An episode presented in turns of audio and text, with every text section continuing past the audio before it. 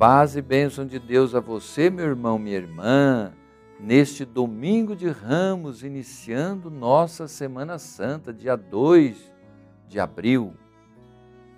Vamos refletir a palavra de Deus. Venha comigo nesse momento. A palavra que hoje nos é dada a refletir é do Evangelho de São Mateus, capítulo 21, de 1 a 11. Ouçamos. Naquele tempo, Jesus e seus discípulos se aproximaram de Jerusalém e chegaram a Betfagé, junto ao Monte das Oliveiras.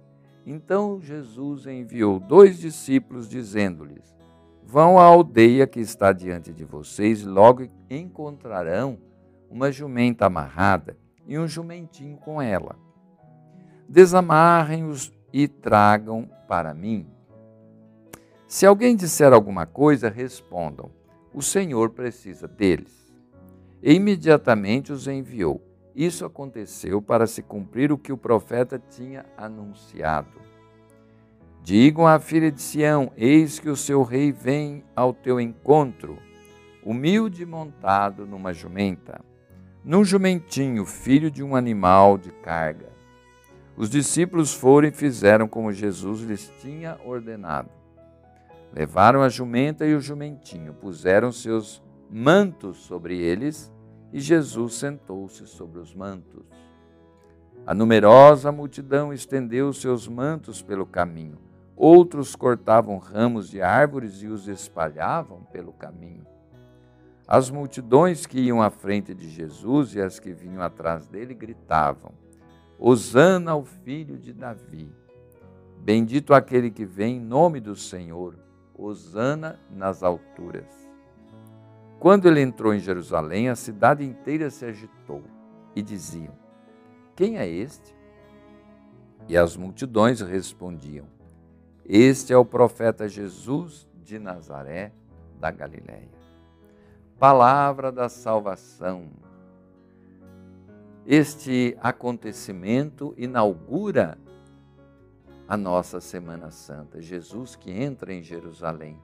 Jesus entra nessa cidade para seu confronto final com os poderes religiosos e políticos que aí se armam contra ele. Esses poderes símbolos do pecado do mundo que Jesus veio derrotar.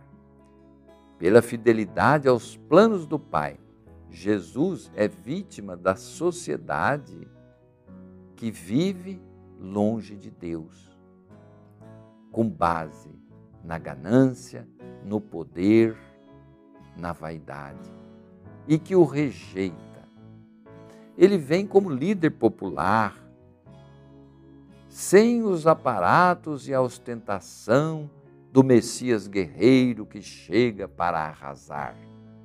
Ele é um líder do povo, mas aberto a todos, porque Ele é o Messias do amor-serviço e não do poder-dominação. Ao contrário dos poderes deste mundo, ele apresenta-se como homem simples, humilde, pacífico. Ele salvará o povo, não por meio da violência, do sacrifício de vidas humanas, de derrota dos inimigos, mas com a doação de sua própria vida. Não há maior amor do que dar a vida. Ele é reconhecido, aclamado pelas multidões como o Rei Messias, que traz a justiça e a verdadeira paz. Os dois aspectos da celebração de hoje, a saber, a entrada de Jesus em Jerusalém, a missa da, pa da paixão do Senhor, tem um caráter de figu figurado da antecipação da Páscoa. As multidões aclamam o Cristo que vai vencer com sua paixão. Né? Queridos irmãos e irmãs, que nós possamos é, ser seguidores de Jesus, é, fiéis seguidores, não só até esse momento do triunfo, Muitos seguem Jesus até a sua entrada triunfal em Jerusalém. Depois o abandonam, como os discípulos fizeram no Horto das Oliveiras, no Calvário. Que nós sejamos fiéis seguidores de Jesus. Ele nos sustentará em todos os momentos, inclusive nos momentos de sofrimento, de cruz, por causa do Evangelho da fidelidade a Ele. Nós vamos hoje participando da procissão de ramos, da missa de ramos, carregar esse ramo na mão. O que significa? O ramo da vitória, da vitória daqueles que são fiéis a Jesus. Assim como esses ramos chacoalhados pelos judeus da época de Jesus simbolizava a vitória de um rei que estava chegando da batalha vencedor. Queridos irmãos e irmãs, se aproxima a nossa Semana Santa. Vamos nos preparando para celebrar com muito amor todos esses acontecimentos da nossa redenção que nos iluminam e nos fortificam na fé e na esperança. Abençoe-vos o Deus Todo-Poderoso, Pai, Filho, Espírito Santo. Amém.